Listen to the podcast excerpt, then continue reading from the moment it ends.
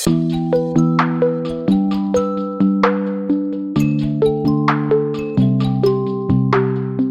Jurastudent kennt man es. Irgendwann hat man von den Lehrbüchern genug. Damit das Gewissen trotzdem rein bleibt, könnt ihr jede Woche bei mir einschalten. Das ist Jura to go.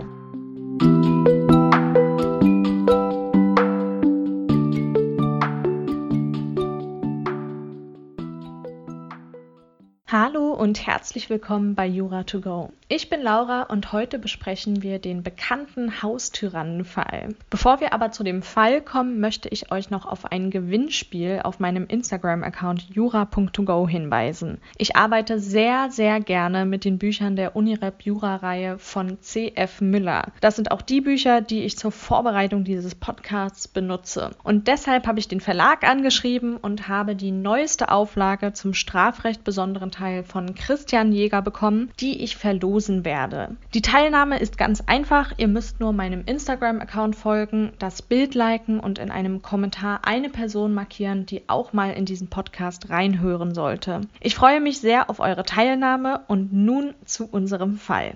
Im Haustyrannenfall kommt es vor allem auf die Prüfungspunkte Rechtswidrigkeit und Schuld an, sodass dieser Fall eine gute Wiederholung des allgemeinen Teils des StGB ist. Außerdem ist hier wieder die Rechtsfolgenlösung, die wir schon aus der Folge zum Mord aus Mitleid kennen, wieder zu diskutieren. Entschieden wurde der Fall vom BGH am 25. März 2003. Der Sachverhalt war folgender. Die 37-jährige Angeklagte A erschoss am 21. September 2001 gegen Mittag ihren schlafenden Ehemann M mit dessen Revolver. Dieser hatte sie über viele Jahre hinweg durch zunehmend aggressivere Gewalttaten und Beleidigungen immer wieder erheblich verletzt und gedemütigt. Als sie die Tat beging, sah sie keinen anderen Ausweg mehr, um sich und auch die beiden gemeinsamen Töchter vor weiteren Gewalttaten des M zu schützen. A lernte M im Jahr 1983 kennen. Dieser war bereits damals Mitglied einer Rockergruppe. Schon bald gab der M der A regelmäßig Ohrfeigen. Trotzdem heiratete sie ihn 1986. Nach der Geburt der ersten Tochter J versetzte M der A auch Faustschläge ins Gesicht oder in die Magengegend und trat sie, wenn sie nicht seinen Vorstellungen entsprechend handelte oder seinen Befehlen nicht schnell genug nachkam. Auch als sie mit der zweiten Tochter schwanger war, versetzte er der A Fußtritte und Faustschläge in den Bauchbereich und aus diesem Grund kam die zweite Tochter T mit einer Lippen-Gaumenspalte zur Welt. Irgendwann nahmen die Gewalttaten ein solches Ausmaß an, dass A sich im Mai 1988 von dem M trennte und sich in ein Frauenhaus begab. Ihre Eltern wollten A nicht aufnehmen, weil sie Angst vor M hatten. Nachdem M der A versprach, sich zu bessern, kehrte A nach vier Wochen zu ihm zurück. 1993 kam es zu einem Übergriff, bei dem M die A so lange schlug, bis sie auf dem Boden liegen blieb. Danach trat er mit seinen Stiefeln mehrfach auf sie ein. Sie erlitt eine Nierenquetschung, täuschte im Krankenhaus aber einen Sturz vor. Ein anderes Mal stieß M den Kopf der A mit solcher Heftigkeit gegen eine Zimmerwand, dass diese großflächig mit Blut verschmiert wurde und A bewusstlos zu Boden fiel. Nachdem sie in ein neues Haus zogen, nahm er auch regelmäßig einen Baseballschläger oder sonstige Gegenstände, um die A zu schlagen. Auch bei einem Treffen mit dem Rockerclub schlug er sie in der Anwesenheit der versammelten Mitglieder und zwang sie vor ihm niederzuknien und ihm nachzusprechen, dass sie eine Schlampe und der letzte Dreck sei. Nachdem M im April 2001 sich als Gastwirt selbstständig machte, fing er auch an, die Töchter J und T regelmäßig zu schlagen. A geriet an die Grenzen ihrer psychischen und physischen Belastbarkeit und magerte körperlich immer mehr ab. Im Sommer 2001 war sie ein drittes Mal von M schwanger, erlitt aber einen Monat vor der Tat eine Fehlgeburt. Auch in den Tagen vor der Tat hatte M heftige Wutausbrüche, schlug und trat auf die A ein und bespuckte sie.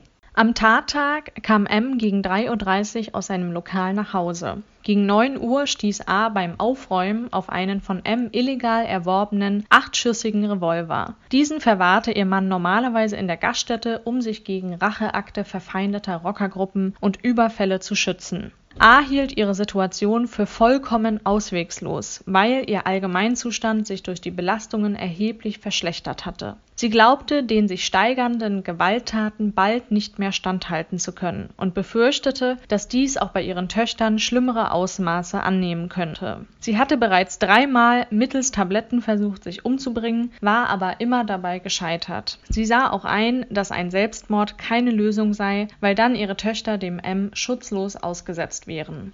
Eine Trennung von M meinte sie auch mit Hilfe staatlicher oder karitativer Einrichtungen nicht bewerkstelligen zu können. Denn er hatte ihr regelmäßig angedroht, dass er den Töchtern etwas antun würde, wenn sie ihn verlassen würde. Auch die A könne er jederzeit ausfindig machen. Selbst wenn er ins Gefängnis käme, sei sie nicht vor ihm sicher. Er werde schließlich irgendwann wieder herauskommen. Überdies könne er auch aus dem Gefängnis heraus seine Freunde aus der Rockergruppe beauftragen, ihr etwas anzutun. Die A nahm diese Drohungen ernst. Tatsächlich waren M und die Rockergruppe, der er angehörte, gerichtsbekannt äußerst gewalttätig. Aus diesen Gründen entschloss sich A dazu, den M zu töten. Sie betrat das Schlafzimmer und feuerte aus einer Entfernung von rund 60 Zentimetern den Inhalt der gesamten Trommel des achtschüssigen Revolvers in Sekundenschnelle auf ihren schlafenden Ehemann ab. Zwei der Geschosse trafen und führten umgehend zu seinem Tod dieser Fall hat mich beim ersten Durchlesen ziemlich mitgenommen. Ich habe außerdem einmal gelesen, dass jede vierte Frau im Alter von 16 bis 85 Jahren bereits einmal in ihrem Leben von ihrem Lebensgefährten oder Ex-Lebensgefährten misshandelt wurde. Eine Misshandlung kann natürlich sowohl körperlich als auch seelisch stattfinden. Während der Corona-Krise sind zwar die Anzahl an Polizeimeldungen gesunken, die Anzahl an häuslichen Gewalttaten ist aber tatsächlich gestiegen. Die sinkende Anzahl an Polizeimeldungen ist darauf zurückzuführen, dass die Polizeimeldungen oder Meldungen ans Jugendamt oft durch Ärzte, Erzieher oder Lehrer erfolgen. Die Anzahl an Hotline-Anrufen ist aber gestiegen. Man merkt also, dass Betroffene nach wie vor wenig Vertrauen in die Polizei haben. Falls ihr selber Opfer von Gewalttaten zu Hause seid oder jemanden kennt, der Opfer solcher Taten ist, dann wendet euch bitte an eine Organisation wie das Hilfetelefon. Auf www.hilfetelefon.de findet ihr eine Telefonnummer und einen Sofortchat, in dem ihr eine Beratung und Hilfe bekommen könnt in 17 verschiedenen Sprachen und das vollkommen kostenfrei. Ihr solltet nie mit einem Partner zusammenbleiben, von dem ihr euch gedemütigt oder misshandelt fühlt. Glaubt mir, es gibt immer einen einen anderen Weg. Zurück aber zu unserem Fall. Das Landgericht Hechingen ging von heimtückisch begangenem Mord aus, der nicht durch Notwehr gerechtfertigt sei. Das Vorliegen weiterer gesetzlicher Rechtfertigungs- oder Entschuldigungsgründe prüfte das Gericht aber nicht. Das Gericht wandte jedoch die sogenannte Rechtsfolgenlösung an, sodass analog 49 Absatz 1 Nummer 1 ein gemildeter Strafrahmen anzusetzen war. A wurde vom Landgericht zu neun Jahren Haft verurteilt. Wir prüfen, ob die A sich wegen Mordes nach den Paragraphen 212 Absatz 1 und 211 strafbar gemacht hat. Der Tatbestand müsste in objektiver und subjektiver Hinsicht erfüllt sein. Der Erfolg liegt in dem Tod des M und wurde durch A kausal und objektiv zurechenbar verursacht. Möglicherweise wurde das Mordmerkmal der Heimtücke erfüllt. Heimtückisch handelt, wer die Arg- und Wehrlosigkeit des Opfers bewusst in feindseliger Absicht ausnutzt. Arglos ist, wer sich zum Zeitpunkt der Tat keines Angriffs versieht. Der M nahm seine Arglosigkeit mit in den Schlaf hinein, denn die A hatte in der Vergangenheit die Demütigungen und Misshandlungen durch ihren Mann ohne Gegenwehr über sich ergehen lassen. Es lag deshalb außer Betracht, dass dieser zum Zeitpunkt seines Einschlafens mit einer erheblichen körperlichen Attacke durch die A gerechnet hätte. Aufgrund seiner Arglosigkeit war der M auch wehrlos. Der Streit hinsichtlich des Erfordernisses eines besonderen Vertrauensbruches muss hier nicht entschieden werden, da zwischen M und A ein solches Vertrauensverhältnis Verhältnis bestand und daher nach beiden Ansichten Heimtücke gegeben war. A handelte auch vorsätzlich. Fraglich ist zum einen, ob die A auch rechtswidrig handelte. Zum einen kommt eine Rechtfertigung wegen Notwehr nach 32 Absatz 1 in Betracht. Dafür müssten eine Notwehrlage und eine Notwehrhandlung zu bejahen sein. Eine Notwehrlage liegt vor, wenn ein gegenwärtiger und rechtswidriger Angriff gegeben ist. Ein Angriff ist jede durch menschliches Verhalten drohende Verletzung rechtlich geschützter Interessen. Hier drohte ein Angriff auf Leib und Leben der A und ihrer gemeinsamen Töchter. Rechtswidrig ist der Angriff, wenn er seinerseits nicht durch Rechtfertigungsgründe gedeckt ist. Dies war hier gegeben. Fraglich ist allerdings, ob der Angriff auch gegenwärtig war. Gegenwärtig ist der Angriff, wenn er unmittelbar bevorsteht, bereits begonnen hat oder noch nicht abgeschlossen ist. Der Angriff stand hier jedoch noch nicht unmittelbar bevor, sondern lag noch in der Zukunft. Damit liegt schon keine Notwehrlage vor. Somit scheidet eine Rechtfertigung nach 32 Absatz 1 aus. Möglicherweise ist A aber wegen rechtfertigenden Notstands nach 34 Absatz 1 gerechtfertigt.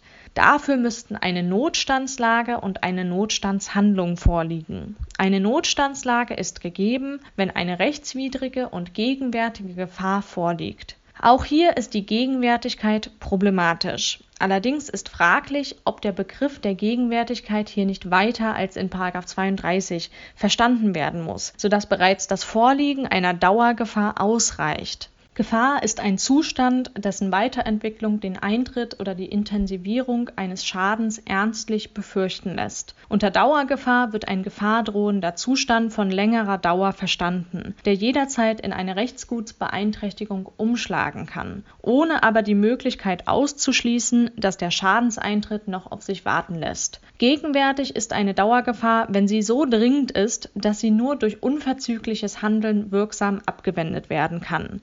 Für eine Weiterauslegung der Gegenwärtigkeit spricht hier schon, dass § 34 Absatz 1 eine Gefahr fordert und keinen Angriff, sodass auch schon dieser Begriff weiter gefasst ist. Hier musste die A jederzeit weitere massive Misshandlungen gegen sie und ihre Kinder befürchten. Der M hatte über mehrere Jahre hinweg unberechenbare Wutausbrüche, die oft in Gewalttaten endeten, sodass hier eine Dauergefahr vorlag Somit war die Gefahr auch gegenwärtig. Eine Notstandslage lag also vor. Es müsste auch eine Notstandshandlung vorliegen. Dies ist der Fall, wenn die Gefahr nicht anders abwendbar war. Gegen eine solche Erforderlichkeit könnte sprechen, dass a jederzeit hätte die Polizei verständigen können. Auch eine professionelle Hilfe in Frauenhäusern wäre denkbar gewesen. Dagegen spricht jedoch, dass diese Hilfen in der Vergangenheit nur von kurzer Dauer waren und die Misshandlungen daraufhin nur noch schlimmer wurden. Auch drohte der MDA ausfindig zu machen und dabei seine Kontakte als Präsident des Rockerclubs zu nutzen. Damit kann die Erforderlichkeit und mithin die Notstandshandlung bejaht werden. Innerhalb einer Güterabwägung müsste das Erhaltungsinteresse gegenüber dem beeinträchtigten Interesse